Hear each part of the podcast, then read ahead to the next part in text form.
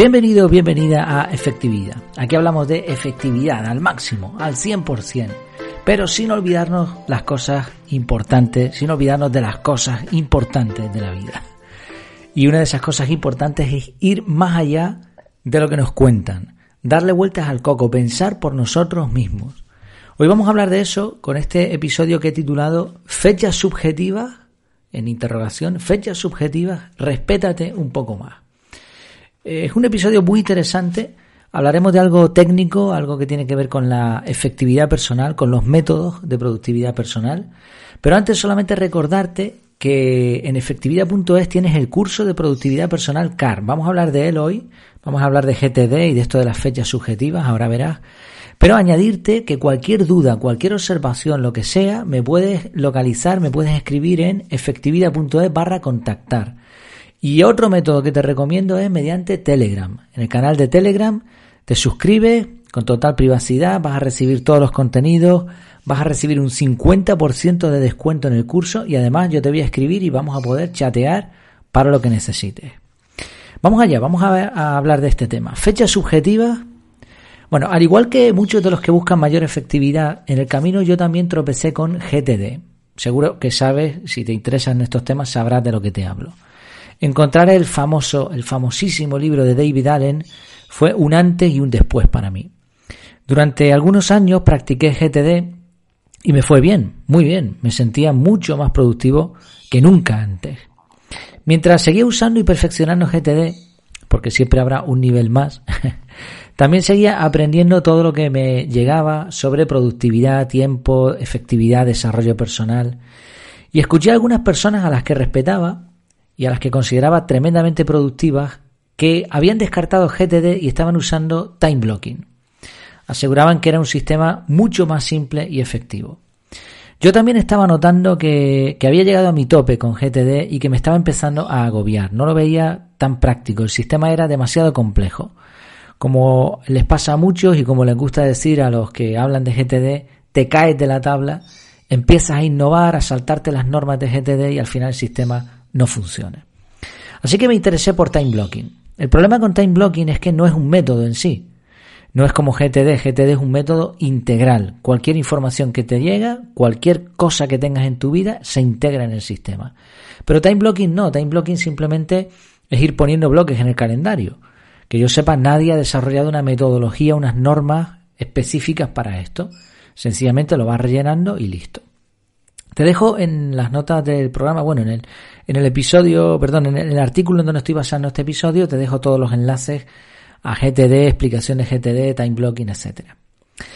Al final, como muchos otros, yo terminé desarrollando mi propio método después de ensayo y error y de conjugar todo lo que había aprendido. Deseché lo innecesario y conseguí algo sencillo, eficaz, que fuese adaptable a las circunstancias cambiantes, pero que no dejara de ser un método concreto. Al principio lo diseñé para mí. No tenía intención ninguna de transformarlo en un curso, ni mucho menos, ni tenía la página web ni nada de eso.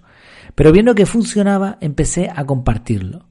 Finalmente lo paqueticé de tal manera que pudiese llegar a personas con diferentes perfiles y lo convertí en el curso, en el método CAR.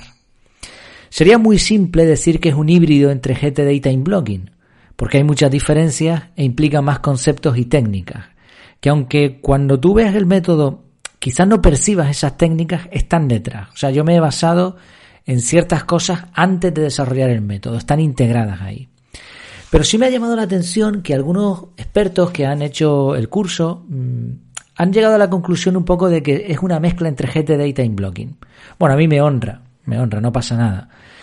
Pero sí me llama la atención porque es curioso. GTD y time blocking son sistemas totalmente contrarios. En GTD odian a muerte lo que llaman fechas subjetivas. Ahora veremos lo que es. Mientras que los defensores de time blocking alegan que todo debe estar en el calendario. Si no está en la agenda, no existe.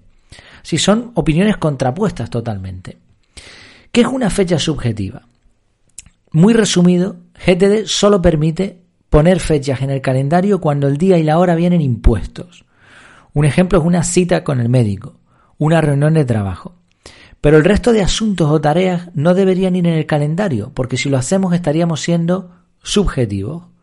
Lo estaríamos dejando a nuestra opinión y nuestra opinión no es fiable. Y en la práctica no cumpliríamos nuestras citas dejando todo para última hora. No cumpliríamos no nuestras citas con otras personas, sino nuestras citas con nosotros mismos, nuestras tareas. En este punto es donde yo no estoy de acuerdo, por muchas razones. En primer lugar está la cuestión del tiempo. Una tarea y una cita envuelven un tiempo. Es cierto que una reunión de trabajo puede agendarse con una duración de X tiempo, pero esto se cumple después. Si tú vas al médico y agendas una hora, ¿se cumple? A veces sí, a veces no. En realidad muchas de las citas que agendamos en el calendario, hablo de GTD, conocemos su inicio, pero no cuánto durarán. Así que establecer un tiempo para una cita también sería subjetivo. A menos que simplemente coloquemos esa cita como que ahí en ese momento comienza. Esta sería una forma de hacerlo que no sería subjetivo. Conocemos el inicio pero no el final. Sin embargo, curiosamente, sí podemos prever cuánto tardaremos en una tarea, ya que somos nosotros los responsables de realizarla. Podemos establecer un tiempo concreto, sobre todo si tenemos la experiencia previa de que ya lo hemos hecho más veces. Además, una buena costumbre es agendar un poco más de tiempo, un bloque de tiempo mayor, para tener margen entre tarea y tarea y evitarnos el estrés si hemos tardado al final más de lo que preveíamos. Vamos a poner un ejemplo concreto. Redactar un informe te va a llevar X minutos. Así que, ¿por qué no ponerlo en el calendario? Nuevamente los defensores de GTD dirán que eso es irrealista y que lo ideal sería que pongas esa tarea en una lista en el contexto adecuado y que en el momento en el que se den las circunstancias para ese contexto, elijas redactar ese informe. Sin embargo, las listas de tareas, incluyendo las de GTD, a pesar de que las tiene muy bien montadas, las listas de tareas tienen un problema. Al haber varias opciones, corremos el riesgo de elegir lo más fácil. Además, muchas de las tareas que debemos realizar tienen una fecha de comienzo y una de finalización. Casi la propia tarea te está diciendo que debe ir en un momento dado en el calendario, en un momento definido con anterioridad. Al no colocar este tipo de tareas en el calendario, el método GTD establece otros recursos como las revisiones o las listas de más adelante. Así no te despistas y esa tarea se sacará de esa lista y se realizará antes de su fecha límite, supuestamente. Algunas aplicaciones basadas en GTD incluyen recordatorios para avisarte de la fecha límite. Aunque esto no es, eh, según yo creo, según entiendo, no soy experto tampoco, pero creo que esto no está dentro de lo que es GTD, ¿no? Que me imagino que lo aceptará o no, pero no está dentro de la filosofía. A mí me parece mucho más sensato y más sencillo, más simple colocar un bloque de tiempo en el calendario en el momento que consideremos idóneo para realizar ese informe. Un bloque o los que sean necesarios. La potencia de esto es brutal, porque permite vaciar tu mente de ruido a un grado mayor que las listas. Te pongo un ejemplo concreto. La renovación del DNI. A mí me toca aproximadamente dentro de unos seis años. Y yo ya tengo un bloque de tiempo de media hora, un día de la semana en el que suelo estar en casa por la tarde, un mes antes de la fecha de la renovación para pedir cita por internet. Incluso tengo en el bloque, en las notas, la dirección web donde tengo que sacar la cita. No tengo que preocuparme de eso ahora, ni meterlo en una lista de tareas que me recordará de vez en cuando que tengo que renovar el DNI para posteriormente rescatar esa tarea en algún momento y traspasarla a otra lista con el contexto acceso a Internet para después revisar que en la semana X debería hacer eso para... Nada, nada de nada.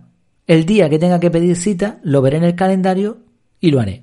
Así de fácil.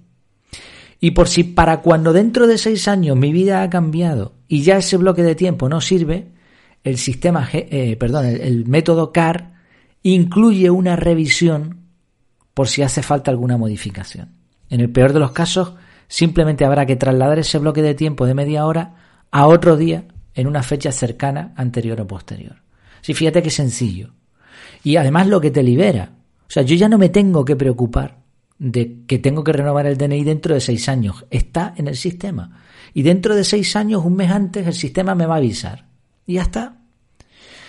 Hay quien argumenta, basándose en supuestos informes científicos, y digo supuestos porque yo no los he visto, pero no dudo de que los haya, porque, bueno, hay, hay informes científicos para cualquier postura imaginable. Y en esos informes científicos parece ser que demuestran que colocar una tarea en el calendario suele llevar a dejarla para última hora. A mí me cuesta eh, aceptar que esto sea así. Es posible que se hayan hecho pruebas, pero también es muy posible que las personas que colocaban sus tareas en el calendario no siguieran ningún método, y mucho menos el mismo método todas ellas. Así que habría que ver en todo caso por qué colocar una tarea en el calendario nos lleva a dejarla para última hora. No veo del todo la relación. Siguiendo con el ejemplo del informe que pusimos antes. Si tienes que entregar el informe el viernes y estamos a lunes, ¿por qué no te lo agendas para mañana? O para el miércoles. Yo no veo complicación aquí. Al contrario, es simple. Solo tienes que redactar el informe el día y hora en que te lo has propuesto. Lo cierto es que, por más que me lo planteo, la única diferencia entre una cita y una tarea, colocadas ambas en bloques de tiempo en el calendario, es una. Las citas dependen de otros y las tareas dependen de nosotros. Algunos especialistas en GTD usan la expresión fechas impuestas por otros. Y aquí viene la cuestión interesante del título. ¿En quién confías más? Descartar colocar una tarea en el calendario por ser subjetiva es como decir que no confías en ti mismo. Incluso añadiría que es poner a otros por encima de tus prioridades. Si me dicen que tengo que llevar el coche al mecánico X día, pues lo acepto como un manso corderito, pero si quiero ir al parque con mis hijos el sábado, prefiero no ponerlo en el calendario. Ya veré si me apetece o si prefiero tirar de la lista tiempo libre. Y digo ir al parque con mis hijos o redactar un informe o pedir cita para el DNI. En realidad, si se analiza bien antes de agendar, si se ponen los bloques con la duración y en el momento adecuado, es decir, en otras palabras, si se sigue un método, cuando revises tu calendario simplemente tendrás que hacer eso que habías previsto. Por supuesto hace falta disciplina, pero ¿acaso no hace falta disciplina en GTD? En el método CAR revisas el calendario, en GTD revisas las listas. No, no hay tampoco gran diferencia. De hecho, mi concepto sobre efectividad y sobre el uso del tiempo es que en realidad el calendario, para mí, para como yo lo uso y como yo propongo el método, el calendario ha pasado a ser una lista de tareas. La única diferencia es que es una lista de tareas súper potente y que tiene un punto vital. Especifica el tiempo en el que se va a hacer la tarea, cosa que no hacen las listas de tareas. Veo muchos inconvenientes en las listas de tareas. Y por eso, como decía antes, cuando desarrollé el método, yo me propuse mm, implementar, integrar en el método una serie de cosas. Y una, una no, no negociable, era prescindir de las listas de tareas. Y lo conseguí. Por contra, veo muchas ventajas en usar el calendario. Como explico en el curso, si se hace bien, el calendario se convierte no en un time blocking desordenado con, con bloques por ahí, no, no, se convierte en un avatar de tu vida, una representación gráfica de qué haces y de cuánto tiempo dedicas a cada cosa. Y esto como consecuencia te permite analizar tus prioridades, tus compromisos diarios, decidiendo no solamente cuándo vas a poder atender cierta tarea o cita, sino también si realmente puedes hacerlo o tendrás que decir no para poder cumplir con tus prioridades. Y esto, en definitiva, es respetarte a ti mismo. Los defensores de GTD probablemente te darán mil razones técnicas a favor de su sistema y estoy seguro de que, de una forma más o menos directa, alegarán que el sistema es perfecto y que el problema fundamental es que no lo has implementado bien. Pero basar toda tu argumentación en que es que no sabes hacerlo bien me lleva a pensar que quizá el método, por muy perfecto que sea, no es tan sencillo o no es para todo el mundo. Así que antes de llegar a una conclusión, plantéate, ¿es realmente así? ¿Eres tú el problema? ¿Por qué no pruebas otras metodologías? ¿Por qué no desarrollas tu propio método? Pero no simplemente una forma de hacer las cosas, sino un método. ¿Por qué no te pones, te sientas y buscas cómo lo quieres hacer? ¿Qué paso vas a seguir? Confía en ti mismo. Prueba lo que te funciona y lo que no. Y no te aferres a nada. Lo que hoy vale, mañana no. Lo que vale para ti, igual no vale para otro. Una vez más, se trata de que te respetes a ti mismo.